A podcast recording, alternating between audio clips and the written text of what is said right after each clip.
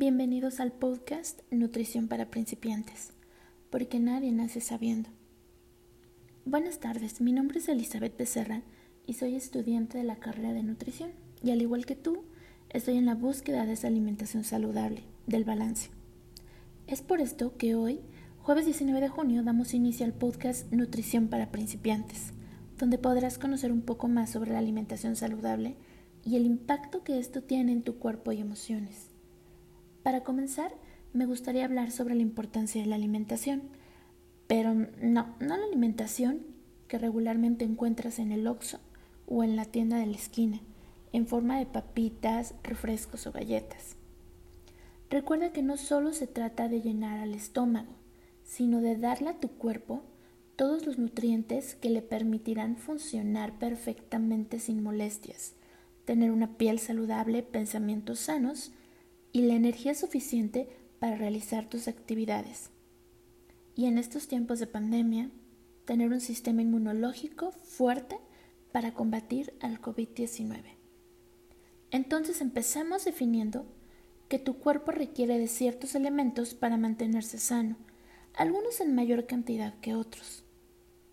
Empezamos por los de mayor cantidad, los famosos carbohidratos. Y no, no les tengan miedo, son una fuente de energía muy importante para tu cuerpo y los puedes encontrar en el pan, las deliciosas tortillas de maíz, avena, papa, camote, entre otros. La proteína, la cual desarrolla un papel primordial para la construcción de tejidos y órganos, y están presentes en el pollo, carne, pescado y huevos, por nombrar algunos. Los lípidos son de gran importancia para la obtención de energía y los podemos obtener mediante el consumo de nueces, aguacates y aceites. El agua. Recuerda que sin agua no hay vida. Y recuerda que debes consumir por lo menos 2 litros diarios. En menor cantidad se encuentran, pero no menos importantes, las frutas y las verduras. Recuerda que entre más colorido sea tu plato, mayores beneficios recibirá tu cuerpo, ya que las vitaminas y minerales que se obtienen del consumo de las frutas y verduras son fundamentales para el funcionamiento del metabolismo y las células. Entonces, cada alimento que existe influye positivamente en tu organismo, pero cuando no se consumen o se consumen en exceso, se crean problemas de salud en el organismo que al no ser atendidos oportunamente por un profesional de la salud, generan grandes problemáticas en tu cuerpo, como el sobrepeso y la obesidad, que lamentablemente, tras un largo tiempo de padecerlos, pueden ocasionar enfermedades crónicas degenerativas, como la diabetes. Seguramente en este momento estás preguntándote si le tienes que decir adiós para siempre a ese postre favorito que tanto recuerdo te trae o a esa deliciosa hamburguesa. Bueno, déjame comentarte que no. Algunos expertos en la alimentación sugieren que esta debe ser balanceada, es decir, combinar el 80% de alimentos saludables con un 20% de alimentos no saludables. Sí, esas papitas, galletas, hamburguesas que te encantan. Esta combinación te va a permitir mantener una relación sana con la alimentación y tu convivencia social. porque no? La alimentación no debe ser aburrida, tediosa o un sacrificio. Digamos adiós a esas dietas ochenteras que solo te mantenían muriéndote de hambre o sacrificándote para obtener una pérdida de peso temporal y un futuro rebote.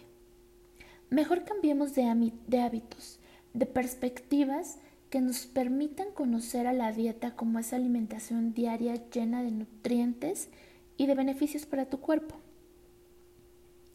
Recuerda que alimentarse debe ser sinónimo de felicidad consciente, en la que además de satisfacer esa necesidad física, puedas sentirte pleno porque le otorgas a tu organismo todos los nutrientes que necesitas.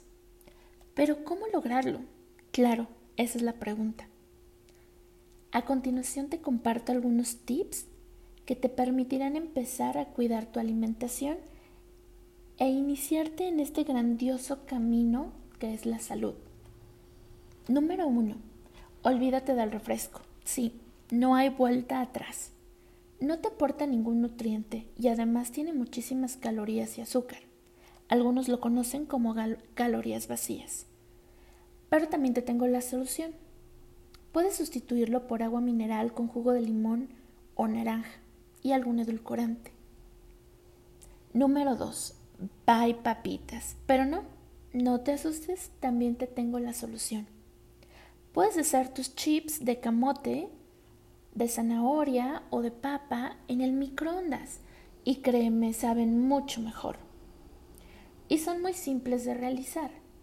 Solo necesitas lavar muy bien tu camote, cortarlo en rodajas delgadas, acomodarlo en un plato apto para el microondas y meterlo por tres minutos por cada lado.